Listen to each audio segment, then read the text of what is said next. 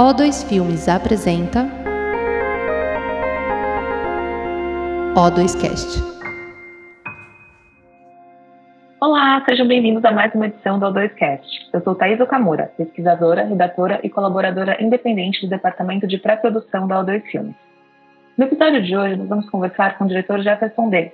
Com uma extensa obra que navega por diversos gêneros, Jefferson dirigiu filmes como Brother, de 2010, O Amuleto, de 2015, Correndo Atrás, de 2018 e M8, Quando a Morte Socorre a Vida, de 2019. Seu mais recente trabalho, Dr. Gama, narra a trajetória de Luiz Gama, advogado e abolicionista negro responsável pela libertação de mais de 500 escravos no Brasil. Jefferson, seja muito bem-vindo ao 2Cast. Obrigado, Thaís. Uma maravilha estar aqui, falar desse assunto que a gente ama tanto, que é o cinema, audiovisual, sobretudo o cinema brasileiro, né? Que nesse momento está passando por tanta dificuldade e é um momento de resistência, de luta. E eu fico muito honrado de poder estar tá falando sobre o lançamento de um filme, né? Que é o Doutor Gama. É um prazer estar aqui no Doiscast. Estamos muito felizes de ter você aqui também, Jefferson. É, eu acho que para a gente começar a nossa conversa, você pode contar um pouquinho para os nossos ouvintes sobre a sua trajetória no cinema? Como que surgiu o seu interesse pelo audiovisual? Bom, o interesse primeiro, assim, é, foi em casa, né? Vendo televisão. Eu, na minha infância, em Taubaté, é, eu, eu, eu, tinha asma, ainda tenho asma, né? Mas aí eu, eu ficava muito tempo. Minha mãe achava naquele momento, até por né, as informações, né, não tinha informação, minha mãe achava que todo asmático devia ficar quietinho dentro de casa para não ter crise de asma. E, e, isso é um erro, hein, gente? Quem tem asma tem que. O lema de um asmático é uma vida ao ar livre, né? Mas naquele momento minha mãe achava que eu tinha que ficar quietinho para não ter a crise e eu passava muito tempo na frente da televisão. Ficava ali na frente da, TV, brincava pouco e saía para ir para a escola e, e, voltava. E a gente morava na zona rural de Taubaté, é, onde tinha uma indústria ali, e eu tinha que pegar um ônibus para ir na escola num outro bairro. E aí, nessa ida para a escola, é, eu, eu sempre passava por uma filmagem, me lembro várias vezes de passar por uma, por uma filmagem que ficava que sempre acontecia no bairro onde a minha escola estava lá situada é, no bairro de Quiririm lá em, Tauba, em Taubaté é um distrito de Taubaté nome indígena ali e tal e aí nessa escola do lado da escola tinha essa filmagem e aí era o Mazarop fazendo seus últimos filmes, é o Mazarop um produtor dos anos 70, 80 e acho que até início dos 90, eu acho. É, e, e, eu presenciei algumas das filmagens dele ali, alguns, então via os refletores, aquela movimentação toda, aquela figura exótica né, do, do, do me lembro bem da infância, e eu com a minha bolsa, com meus coleguinhas indo para a escola.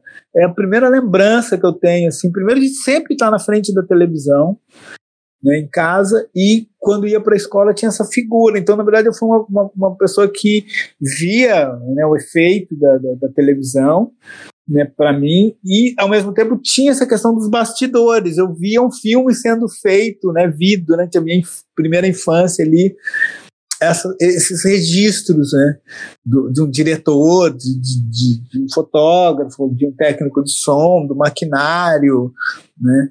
É, e eu sabia que entre uma coisa e a outra, elas estavam ligadas, né? Eu não sabia como que elas estavam ligadas, como é que aquele bando de gente ali, que para mim era tudo atrapalhado, né? uma bagunça lá tal, chegava naquilo que depois eu chegava em casa e, e, e via tão bem, né, que me fascinava tanto. É, aí acho que foi o primeiro interesse. Aí depois lá na hora da universidade eu acabei indo para fazer a filosofia na Universidade de São Paulo e achei um curso muito difícil, muito desgastante para mim. Que vinha de escola pública, é, não sabia nenhuma outra língua e sabia muito mal o próprio português, né? Mas enfim, cheguei na universidade ali, muita dificuldade, e o curso de filosofia foi muito difícil para mim os primeiros dois anos, e acabei abandonando o curso de filosofia, pedi uma transferência para o curso de cinema na USP. E, e, fui lá fazer cinema. E quando eu cheguei no curso de cinema, eu me encontrei. Aí me encontrei com esse passado também, né? Do lado de ver criança vendo as filmagens E, e fui para um, cheguei num lugar que, que eu gosto muito, assim, que é talvez tenha muito a ver com, com a cultura africana, do griot, do contador de história, que é isso que eu gosto, assim, de contar, ouvindo a, a tua apresentação, Thaís, eu, ah, eu gosto disso, né, ficar contando histórias e as histórias mais diferentes possíveis. Né? Gosto desse lugar de, de ser o contador de história, utilizando todos os meios que o cinema me, me, deixa utilizar. E você tem uma produção assim grande de curtas, né? No começo da sua carreira, teve o Carolina que foi premiado em Gramado, é, como que foi esse primeiro momento? Então, eu estava ali fazendo curso de cinema na USP e tinha os concursos, editais tal, da, principalmente o Prêmio Estímulo, que é responsável pelo, pelo, pelo início da carreira de vários realizadores de São Paulo, principalmente. É, e aí, na universidade, eu, eu, fui ganhando esses editais. Escrevi um projeto chamado Distraída para a Morte, que é baseado numa música do Otto, que é um filme que foi para Gramado também. É, e, e, e, fui produzindo esse filme, depois produzi o, o, o, o escrevi, produzi e dirigi o Carolina, que é sobre a escritora Carolina de Jesus. Isso foi em 2003 é, no momento pouca gente também, né? A Carolina era uma figura tão conhecida, assim, então de certa forma foi também uma apresentação para um público maior do trabalho da Carolina de Jesus, até porque eu linkava, né? Essa coisa que o cinema me, me ajuda e, me, e que me proporciona, que é poder num filme ter a Carolina de Jesus, os escritos dela, a imagem documental dela, é, a, a presença da Zezé Mota interpretando a Carolina e ter a música Negro Drama dos Racionais MCs é, e ter na mão da Zezé Mota os próprios escritos da Carolina de Jesus ali mesmo, de fato, né, com a grafia dela ali. Então foi um momento né, muito forte do início de carreira. E aí, quando o filme ficou pronto, eu fui. Primeiro lugar que eu mostrei foi o Festival de Gramado, a gente ganhou o Festival de Gramado, e aí o filme começou a correr o mundo, ele chegou a passar no festival em Teherã, foi o lugar acho que mais longe, assim, né, e mais novo para mim, o filme passou lá, passou em Moscou, passou em Washington, em Nova York, em vários festivais, sem dúvida nenhuma, acho que é o filme que eu mais ganhei prêmios, assim, Zezé Mota também premiado como atriz. É... Poxa, foi um momento muito especial da minha, da minha história e que me abriu caminhos para fazer outros curtas, é, como Narciso Rap e Jonas Só Mais Um, que é sobre a morte do, do menino negro chamado Jonas, no Rio de Janeiro, e principalmente abriu portas para o meu primeiro que foi o Brother. Foi um momento também que, que, que muitos produtores, que, que, que, os editais também, as pessoas passaram a ser o trabalho que eu fazia. E quanto ele tinha essa vontade, tenho né, essa vontade de falar sobre a história negra brasileira. Como é que foi a experiência de dirigir seu primeiro longa? Foi, o Brother foi em 2010, né, ele também teve uma super repercussão. Como é que foi isso? O, que eu senti, assim, o Brother, primeiro longa, ele tinha a coprodução da Sony Pictures, da Global Films, é, os coprodutores do filme é o, Daniel Filho e o Cacá Diegues, então tinha um, uma bagagem ali, uma responsabilidade muito grande. É, o, o, roteiro passou pelo laboratório de roteiros do Sanus, que é um instituto é, do Robert Redford, que o Robert Redford, ator americano, criou esse instituto.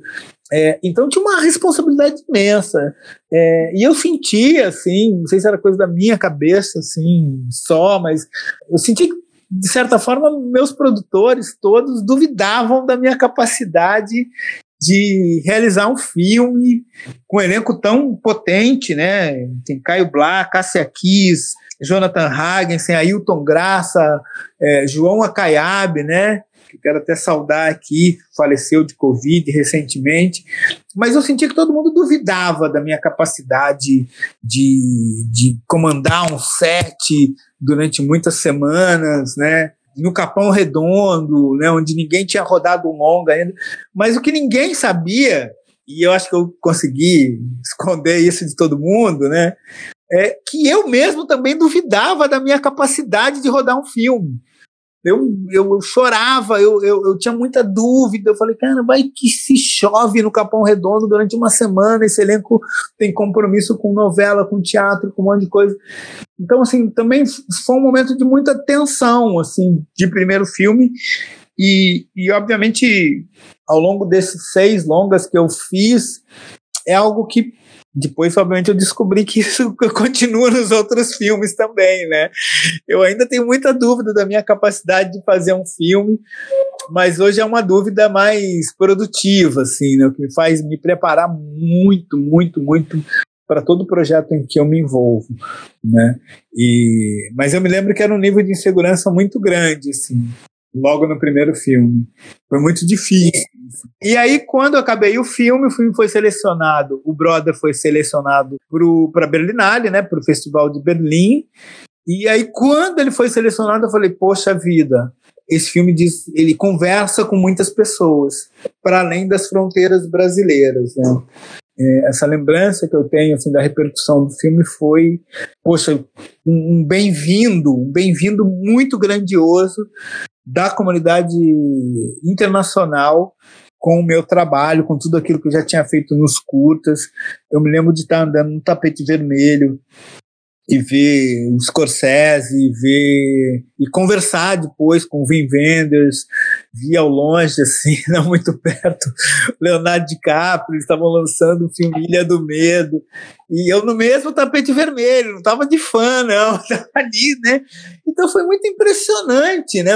Esse menino de Taubaté, é, ali vendo a filmagem do Mazarop e de repente está tá fazendo um filme, está nesse mesmo lugar, no tapete vermelho e, está conversando com Vivendas, depois o Vivendas também veio a São Paulo, na Mostra de São Paulo, a gente continuou o nosso papo, assim, então foi um lugar muito de muita troca também, né, e obviamente também, né, é, é uma troca com os realizadores brasileiros, né, então, é, durante, ao longo do processo, foi um momento também de muita conversa com, com o Cacá Diegues, com o Daniel Filho, é, com o próprio Fernando Meirelles, que tinha feito né, razoavelmente recentemente ali o, o, o Cidade de Deus, é, Walter Salles, muita gente que foi vendo o filme, que, então fui trocando essa, essa ideia e me sentindo muito acolhido é, no cinema brasileiro, nesse sentido também de as pessoas viram filme, viram qualidades no filme. Caio Blá foi muito premiado como ator, eu fui muito premiado como, como diretor. A trilha sonora do filme também, né, que tinha, tinha um garoto que, que eu coloquei é, a música dele no final do filme, que é a música tema do filme, a música chamada Triunfo. E esse garoto estava lançando seu primeiro EP, chama, chamava-se Emicida. Então foi, foi um momento também assim, poxa, todas aquelas ideias que eu tinha né, de, de, de juntar o novo e o velho, é, a periferia e, e, e o centro, é, as minhas reflexões sobre questões raciais estavam presentes ali no filme, a questão de quem está no estado de vulnerabilidade na periferia dos grandes centros, né, especificamente de São Paulo, é, uma série de, de problematizações ali, e, mas principalmente a dramaturgia do filme, né? A maneira de contar uma história simples, de ser sintético, de ser profundo, né? É, é, eu fiquei muito feliz com o resultado e principalmente com essa com esse feedback de cada um, de cada uma que foi vendo o filme no Brasil e fora do Brasil. É, depois abria né, revistas internacionais de crítica internacional e, e, e vi li muitas críticas também interessantes sobre o filme, algumas elogiando, muitas elogiando, mas também dando puxão de orelha, olha, aqui o Jefferson foi muito bem, mas o filme também é cheio de firula, acho que também tem essa coisa do primeiro filme, você quer mostrar que você sabe muito ali, né? Então tem um lado muito interessante, assim, de, de fazer o primeiro filme e querer mostrar que você né, tem capacidade de fazer. Então foi uma, uma construção, assim, de muita muita dúvida, é, muitas incertezas, né? Como todo filme tem que ser, né? Toda criação artística, toda, todo lugar de experimentação. Mas foi um lugar também que eu me senti muito acolhido na comunidade cinematográfica brasileira, principalmente pelos meus por pessoas que eu respeitava muito como realizador e respeito muito como, como realizador. Estou me lembrando aqui também quem leu o roteiro e, e, debateu muito comigo o roteiro foi o Babenco, Hector Babenco, diretor brasileiro, e que foi muito importante nessa construção que eu tive. É, Francisco Ramalho, que é um diretor de São Paulo também. Poxa, tanta gente que eu não quero nem ficar enumerando aqui, que provavelmente vou me esquecer de, de, de alguns, mas me lembro assim do Fernando Meirelles, me lembro do Walter Salles, do, do Cacá Diegues, do Francisco Ramalho, do, do Babenco, assim, foram conversas, porque pessoas que eu, que eu são diretores que me receberam muito bem, que trabalham com a questão negra urbana, mesmo sendo brancos, né, sendo não negros, eles trabalham muito bem, de alguma forma são muito provocadores, são muito né, querem debater essa questão periférica negra, né, que anterior à minha chegada no longa-metragem e, e óbvio foram os filmes que eu vi, né? Os filmes do Cacá Diegues, os filmes do Walter Salles, do Cidade de Deus, e o Fernando até, inclusive, tendo feito Doméstica, que era um filme anterior, que também trazia essa, essa questão negra em ambientes urbanos. Então foi, foi um momento também de muita acolhida, de muito debate com essas pessoas, né? E ao mesmo tempo de fazer um filme que lançava o que eu tinha de original, né? O que eu acredito que eu tenho de original, que é uma reflexão de um homem negro sobre a questão negra urbana. E Jefferson, como eu disse nessa apresentação, né, você navega entre muitos gêneros. Você tem comédia, filme de terror, e agora o Dr. Gama, que é um filme biográfico de época. É, como realizador, o que, que, te motiva a contar uma história, independente do gênero? É um personagem, é um fato? O que, que te faz querer realizar um filme? Um trocadilho aqui meio perigoso, mas eu, eu me vem à cabeça. É, eu admiro muito vários diretores, né? Esses todos que eu falei, tantos outros, né? É, homens brancos, e eles falam sobre tudo, eles ficam à vontade de falar sobre tudo, de filmar o que eles quiserem.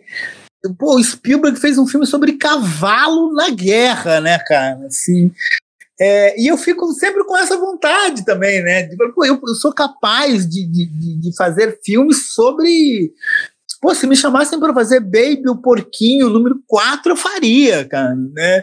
Mesmo não sendo suíno, né? Assim, eu, eu fico admirado com essa capacidade incrível principalmente né, dentro dessa, dessa área que eu tô, né, dos, dos, homens brancos, né, poderosos, né, no cinema, de falar sobre tudo, sobre tudo. Eles ficam muito à vontade, então, o que é muito importante. O que é, realmente não, não é legal é que essa diversidade não seja estabelecida né, no audiovisual, que essas visões sobre o mundo é, diversas não aconteçam. Né? E eu tento lutar, e, e, na minha cinematografia, fazer isso também. Né? De, eu tento fazer meu cinema é, construído sobre as bases mais diversas, né? Então, no amuleto eu faço um, um pensamento ali e tento estabelecer uma reflexão é, sobre a questão bruxólica em, em Florianópolis. No, no, Dr. Gama é a partir dessa figura icônica e do maior abolicionista do Brasil. É, na, no Correndo Atrás é um filme sobre a comédia, né? é, é uma comédia é, que diz respeito a, a, a, um jovem e a um homem negro, desempregado, que tem que se virar cotidianamente ali. É, no filme M8 tem essa questão do sobrenatural, o que as pessoas negras, meus ancestrais, é, jovens, idosas, homens, mulheres negros que foram é, assassinados, é, o que eles têm a nos dizer. Né? Então, um filme também que flerta com esse lugar do suspense, é, do sobrenatural. Então, eu procuro, na minha história, fazer um exercício que eu acho, do ponto de vista artístico, muito importante. Né? Se utilizar de várias ferramentas para que você possa contar a sua história da melhor maneira possível. E, obviamente, boa parte da minha formação e aprendizado no cinema foi com todos esses homens brancos que fizeram seus filmes, né? O Scorsese, o, óbvio que o Spike Lee, que é bastante óbvio a influência do Spike Lee no meu trabalho, o Coppola, o Godard, o Truffaut, é, Ousmane Sembene, que é o pai do cinema africano, enfim, essa miscelânea toda, mas é, sobretudo o cinema americano me impactou muito, esse cinema independente americano, principalmente né, daquela George Lucas, Scorsese, Coppola, aquela geração, eu, eu vi, revi muitos desses filmes, né? E, obviamente, no Brasil, é, o cinema novo, né? essa vontade de explicar o Brasil, de estabelecer uma reflexão sobre o Brasil, é muito importante, foi muito formadora da minha, da minha, da minha cinematografia. Então vamos falar um pouquinho sobre o Dr. Gama agora. Em que momento que surgiu em você o desejo de trazer a história do Luiz Gama para as telas? Chegou até mim, o roteiro foi escrito, chegou para mim. É, eu li o roteiro, fiquei impactado com já com aquela história. Não era um roteiro esse que filmamos, né? O roteiro que a gente filmou é bem diferente desse dessa primeira versão. A primeira versão foi em 2014 que eu li essa, essa esse roteiro e aí obviamente comecei a pesquisar muito, né? entender quem foi de fato esse homem.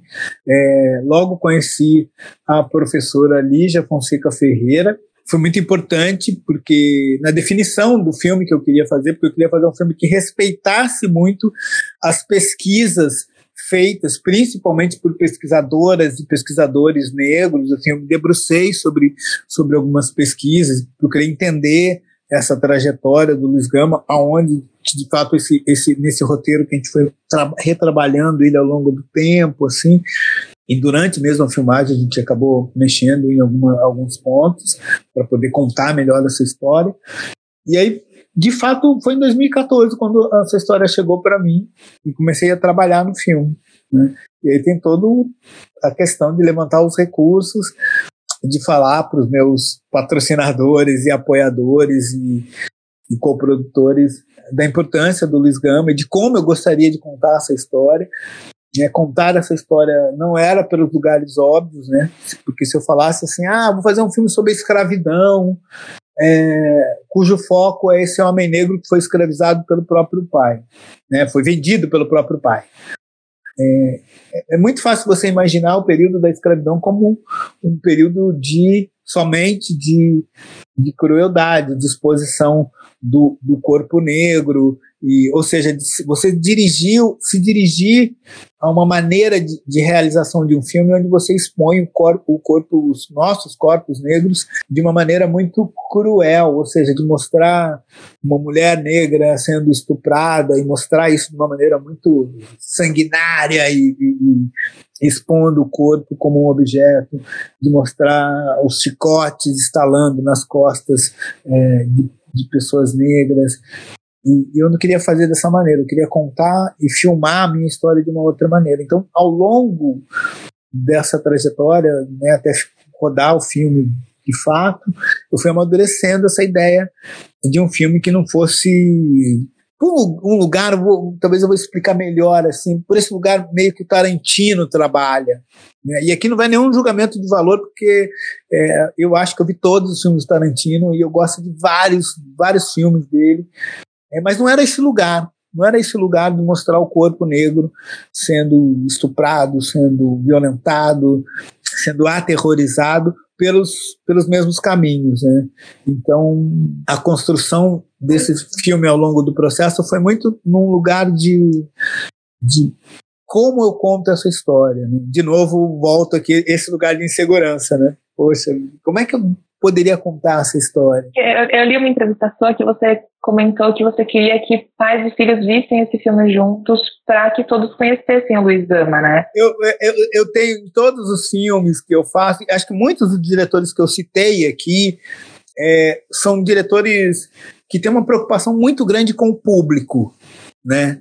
E, então são diretores em certa medida é, vou usar um termo aqui, talvez não explique totalmente a, a, a, esses realizadores, mas são diretores pop. Até o fato de eu citar o Tarantino diz respeito a isso, a cultura pop, né? Nesse sentido de querer que, ter um filme e que ele seja o mais popular possível.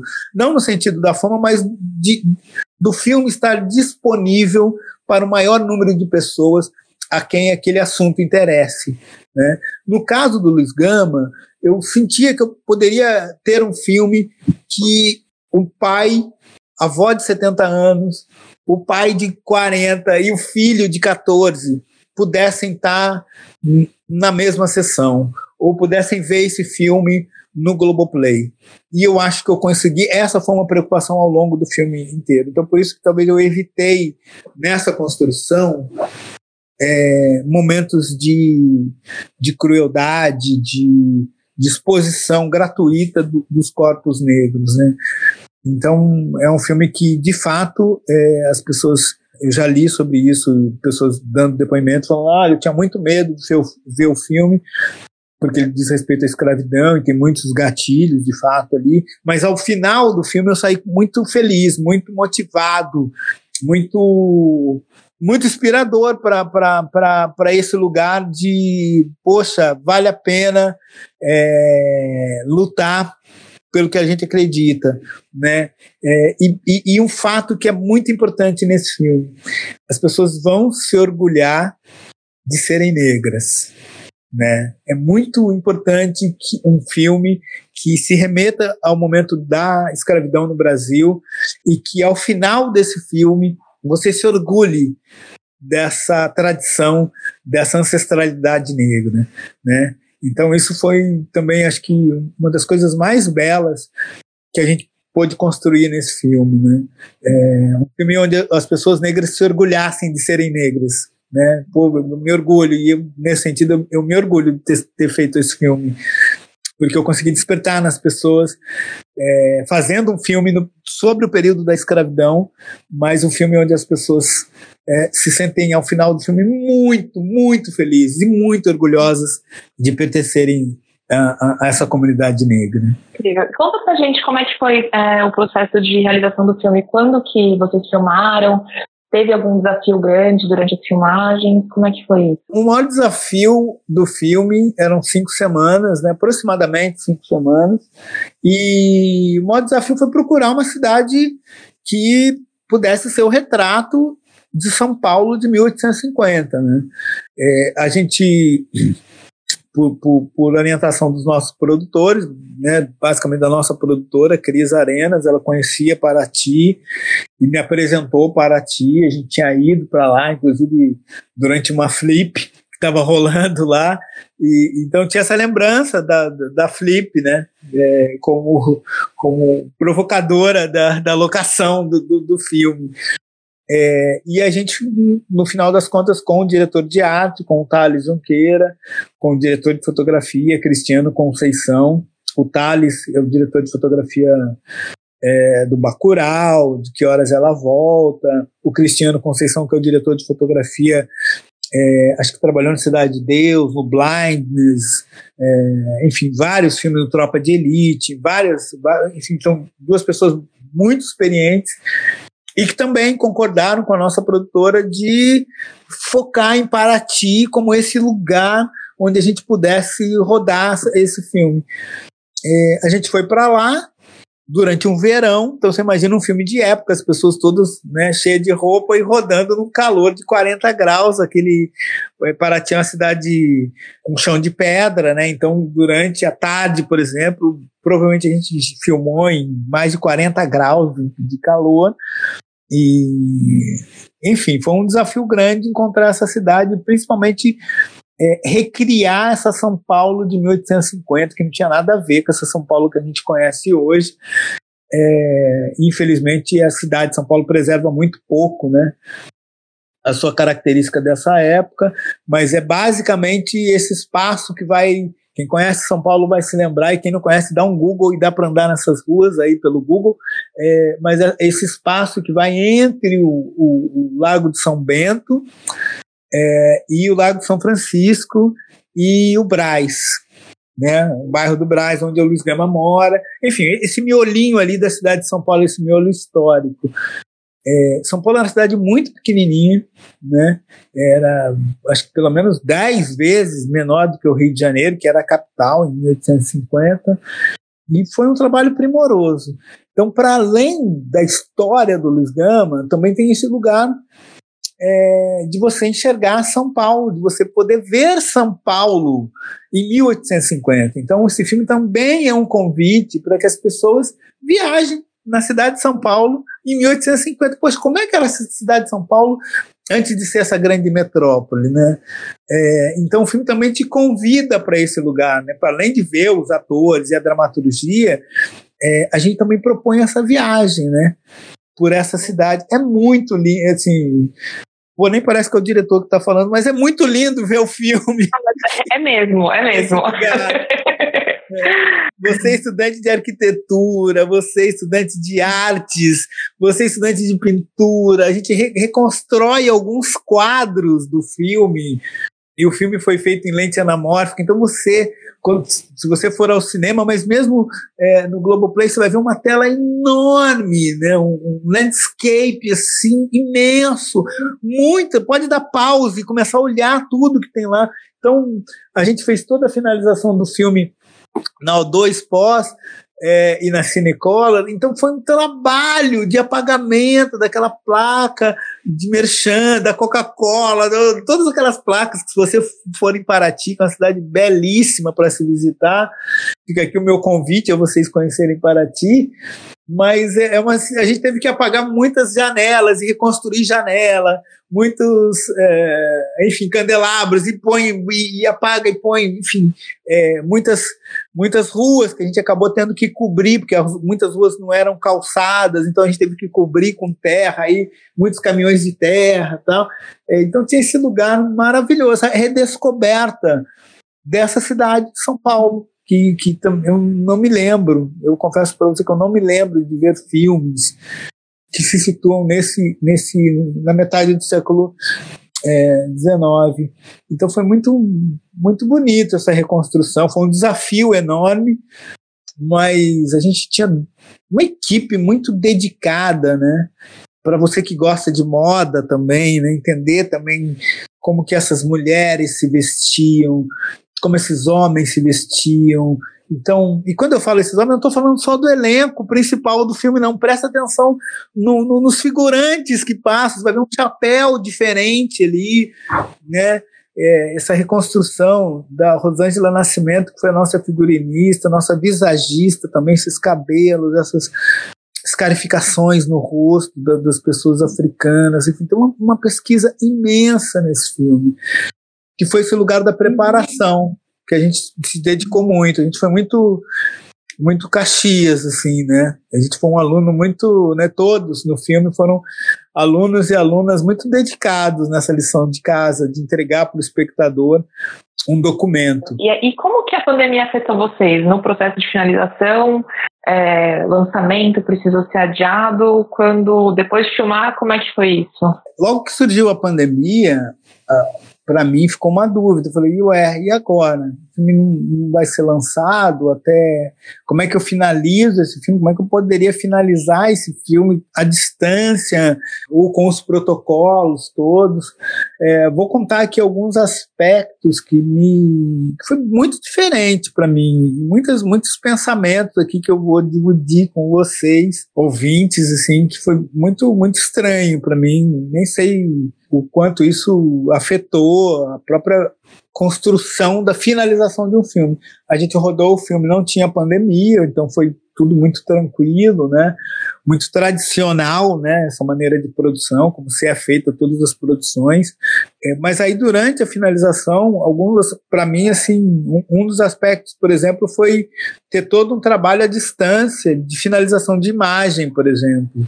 Então eu ia vendo em casa, é, na minha ilha de edição, tem uma ilha, e, e aí muitas pessoas trabalhando em São Paulo, estavam no Rio, então tinha toda uma questão de trabalhar à distância, de orientação à distância. Aí um, umas duas vezes eu, fui ver o filme é, presencialmente, trabalhar junto com, com o colorista do filme, é, e fotógrafo do filme, é, o diretor de arte também estava trabalhando à distância, né, corrigindo esses apagamentos que tinham que ter na, na imagem, é, correções que tinham que ser feitas, né, tinha um barco que a gente reconstruiu todo digitalmente, tinha um mar também que a gente reconstruiu digitalmente, efeitos que tinham de, de, de dentro de um barco, né, de, de, balançar de um barco, então tudo isso foi feito muito à distância, né, eu sentado solitário aqui na minha casa e uma outra equipe também trabalhando, cada um na, na, na sua residência, ou as equipes, né, parte da equipe trabalhando com protocolo de saúde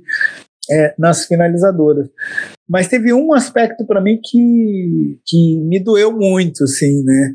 Foi muito difícil para mim, que foi trabalhar a trilha sonora do filme A Distância, o Tiganá Santana, que é um músico que fez a trilha sonora, um gênio da música brasileira, é, de Salvador, ele, ele, reside em Salvador, ele é radicado em Salvador, e eu, naquele momento, né, nesse momento, estou no Rio de Janeiro, então tinha um, um, lugar muito de um lugar de trabalhar à distância. E eu sempre fui uma pessoa que, que gostei muito de, de olho dessa coisa do olho no olho, né? É, de conversar com o músico. Aí o músico às vezes compõe uma coisa e dá play, aí você, quando ouve, já abre um sorriso ou faz uma cara meio tipo, hum, não gostei e tal. Então tem esse lugar do, do, do, afeto mesmo, da troca de olhar, dessas primeiras impressões que vêm imediatamente a quando você dá um, dá um play numa música ou numa imagem. Então trabalhar à distância foi para mim muito difícil, assim, muito difícil mesmo. É, mas também muito emocionante, porque quando eu, como eu ouvia as músicas solitariamente no fone aqui em casa, eu chorava aqui muitas vezes, chorei muitas vezes quando eu ouvia. O Tiganá me mandava uma parte falava, olha, isso aqui é para o momento é, quando ele é vendido pelo pai e ele está indo no barco. E, e aí entrou a voz da Virgínia Rodrigues no filme e eu chorei aqui solitariamente, convulsivamente, de soluçar, porque eu nunca tinha. Eu não imaginava que meu ator fizesse uma coisa tão bela e que eu já tinha me emocionado com que ele tinha feito ao vivo ali na filmagem. E quando eu editei o filme, eu já me emocionei novamente, mas eu não imaginava que quando viesse a voz dessa mulher, que é essa cantora chamada Virginia Rodrigues, e eu pudesse me emocionar de uma maneira nova e tão potente. Isso foi muito impressionante, assim, né? Para mim, esse trabalho solitário, né? Que é ouvir uma canção de um filme. Então, esse foi o lugar. E aí, quando eu fui mixar o filme, também tinha uma outra experiência que foi interessante. É, porque tinha essa incerteza, né? Será que o filme vai chegar no cinema tal? Mas eu, eu sei também a importância hoje do streaming, né? Na vida das pessoas. Né? De que você, muitas pessoas hoje têm um acesso ao streaming que não tinham quando a gente começou a rodar o filme, quando a gente começou a pensar o filme. Então, é, na minha cabeça maluca aqui, eu ficava pensando, poxa, a pessoa vai ver o filme Doutor Gama é, na sala da casa, né?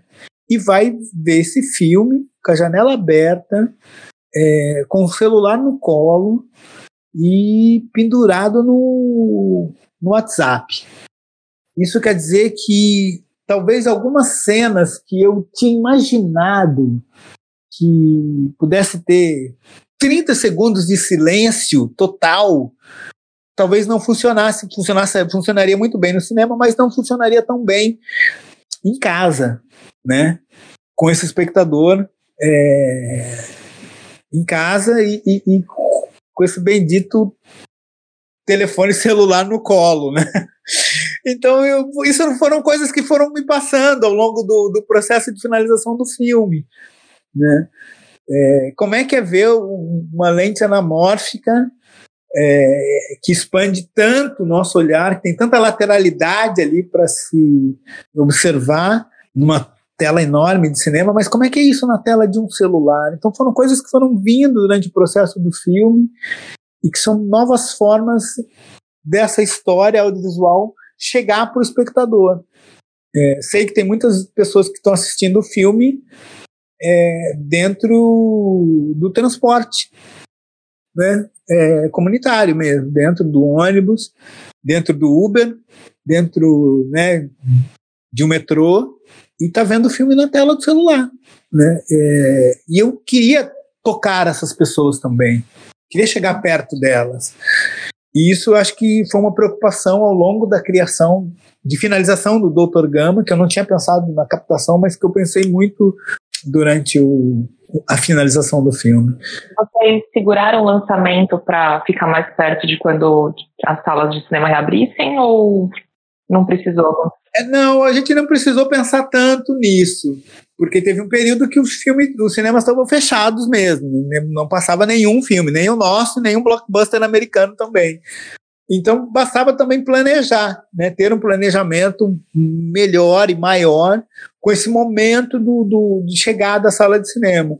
Mas isso não foi tanto um problema, assim, de adiar, porque a gente tinha filmado, aí eu, eu, eu também queria gastar, ficar muito tempo ali finalizando o filme, né, teve muito material que eu filmei que não está no filme, né? Queria ser muito sintético também que na finalização, né? Na edição. Eu fui o editor do filme também, né?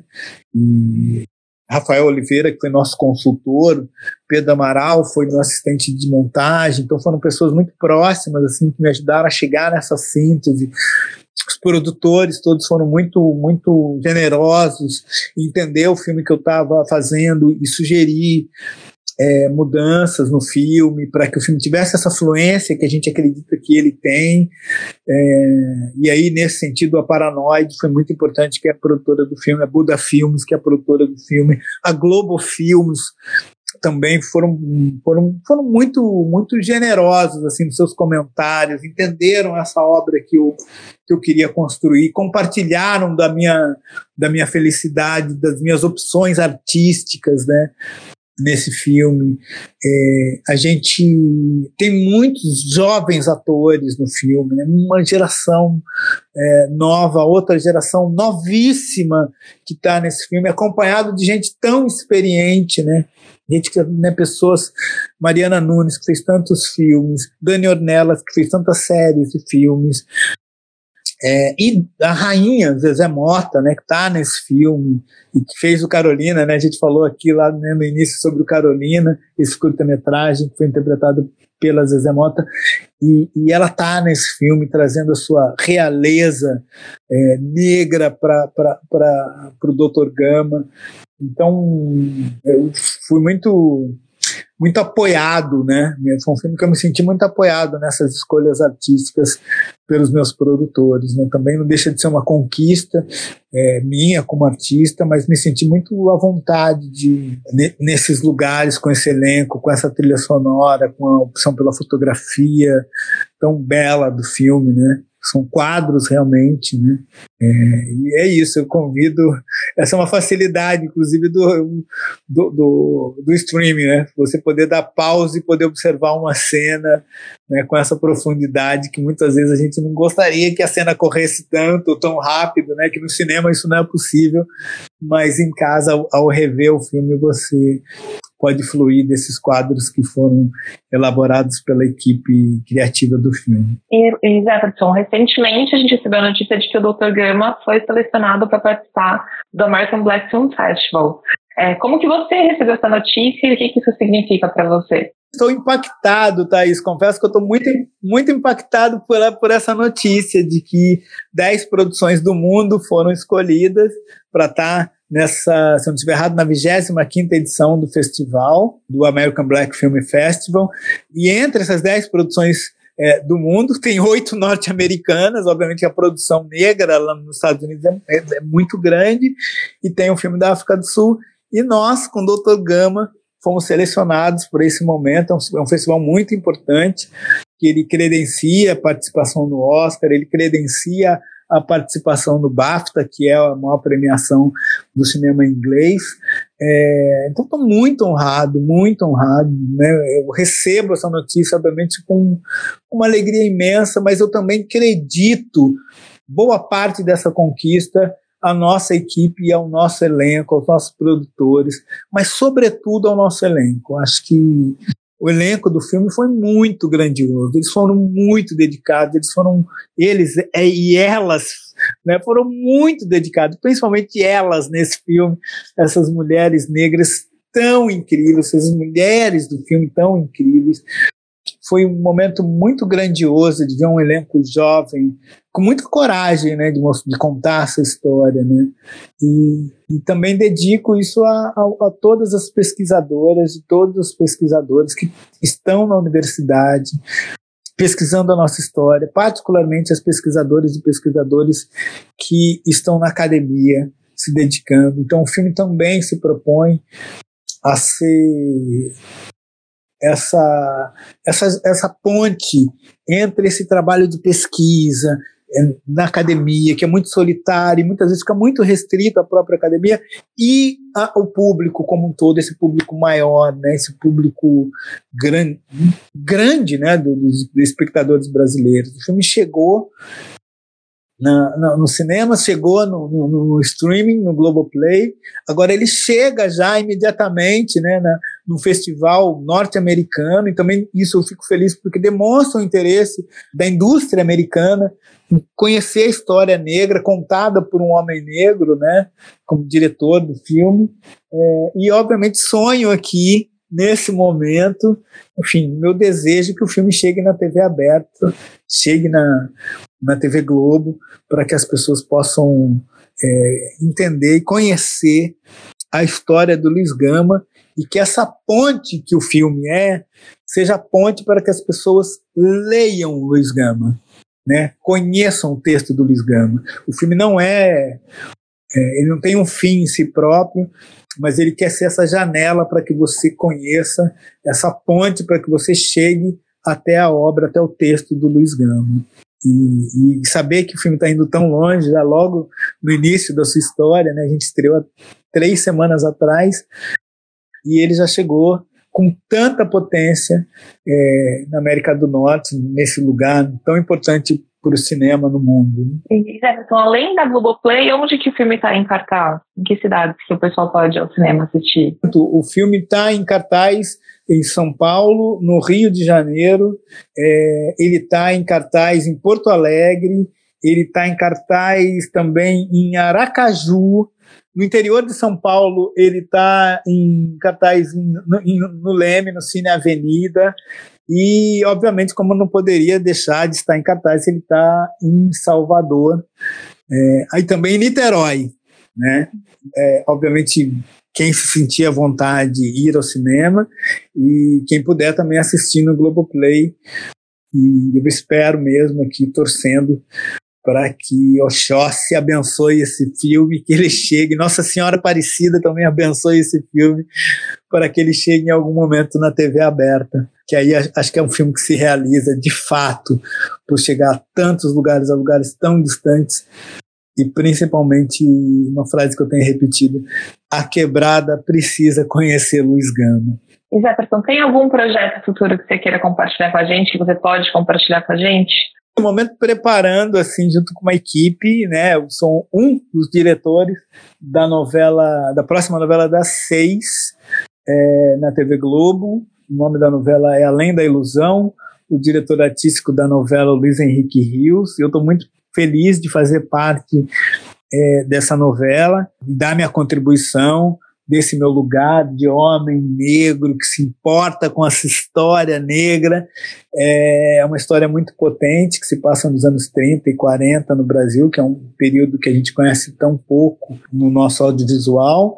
É essa formação do Brasil, né, pós-escravidão, pós é, reinado, enfim, Brasil ainda que vivia uma ditadura, então acho que tem uma, um, um, lugar assim de muitas similaridades, né, com esse período em que a gente vive, de muita luta, de muita resistência, é um período de transformação do Brasil rural para o Brasil industrial. Estou muito feliz de poder construir esse esse projeto, poder colaborar nesse projeto é, como diretor ali na, na TV Globo e preparo um filme novo que fala sobre a infância negra. Não posso adiantar muito, mas eu estou muito feliz de falar sobre a juventude negra com M8, agora falar sobre um homem negro, né, ancestral, como é o Luiz Gama, e meu próximo projeto eu vou falar sobre a infância negra, que talvez todos nós, né, nesse momento de crise no mundo e no Brasil, quando a gente reclama e é importante que a gente reclame, que a gente proteste, mas é muito importante que a gente faça uma reflexão sobre as crianças brasileiras e, sobretudo, sobre as crianças negras brasileiras, que são as que mais sofrem em qualquer situação difícil que a gente possa imaginar. E eu resolvi fazer um filme sobre uma criança negra brasileira, latino-americana, né, brasileira, e periférica. Então estou muito muito feliz, muito mexido aqui, é, já me dedicando a esse novo, esse novo projeto aqui da Buda Filmes, que é minha produtora. E a gente está muito feliz de poder se debruçar sobre esse tema nesse momento também. E, Jefferson, tem alguma mensagem final que você quer deixar para os nossos ouvintes sobre cinema, sobre o Brasil, sobre o que você quiser falar para todo mundo? Duas dicas importantes para ver o filme. É, fiquem até o final. Sabe aqueles filmes quando você assiste da Marvel e tem aquele finalzinho aqui, aquela ceninha lá no final, depois dos créditos? Então vou convidar vocês que vão assistir ou assistiram no Globoplay, mas não viram os créditos até o final. Vai lá, coloque bem alto, pode aumentar o volume um pouquinho ali no final, último minuto mesmo, é, nos últimos dois minutos, põe ali um pouquinho mais alto aumente, talvez até para o seu vizinho poder assistir. E se você for ao cinema, assista aos créditos até esse momento final, que tem uma mensagem muito importante. Eu não vou dizer, obviamente, vou dar nenhum spoiler sobre o que é, mas é um, o recado mais importante que nós da equipe, sobretudo o nosso elenco, é, pode dizer e pode gritar para o mundo. É isso. No mais, fiquem bem que Nossa Senhora Aparecida, que Oxóssi é, abençoe cada uma, cada um que está ouvindo esse podcast. É, vida longa para o cinema brasileiro. A gente resiste. Viva a Cinemateca Brasileira. É muito importante que todos saibam o que está acontecendo com a Cinemateca, com a nossa memória, nossa memória de todos os brasileiros, inclusive na Cinemateca está a memória negra brasileira, boa parte da memória negra brasileira está ali depositada. E é isso, que a gente tenha saúde, distanciamento, álcool em gel e tiver que a gente que a gente tiver que encarar, a gente vai encarar pela frente. Não tem problema não. A gente é descendente de pessoas muito fortes. Nós brasileiros, sobretudo as pessoas também, né, nós pessoas afro-brasileiros, mas o povo brasileiro é, é, é pessoa muito forte, né? E, e, a gente vai seguir caminhando aqui com com toda a energia das matas brasileiras, com toda a energia espiritual que está dentro de cada um de cada uma. Respire, respire, respire. É isso, todas as bênçãos a cada uma e cada um. Jefferson, muito obrigada mesmo por essa conversa incrível. Parabéns pelo filme, a gente vai acompanhar a sua carreira, acompanhar a trajetória do filme e torcer muito por você. E muito obrigada a todos que nos acompanharam até aqui e até a próxima edição do Othercast.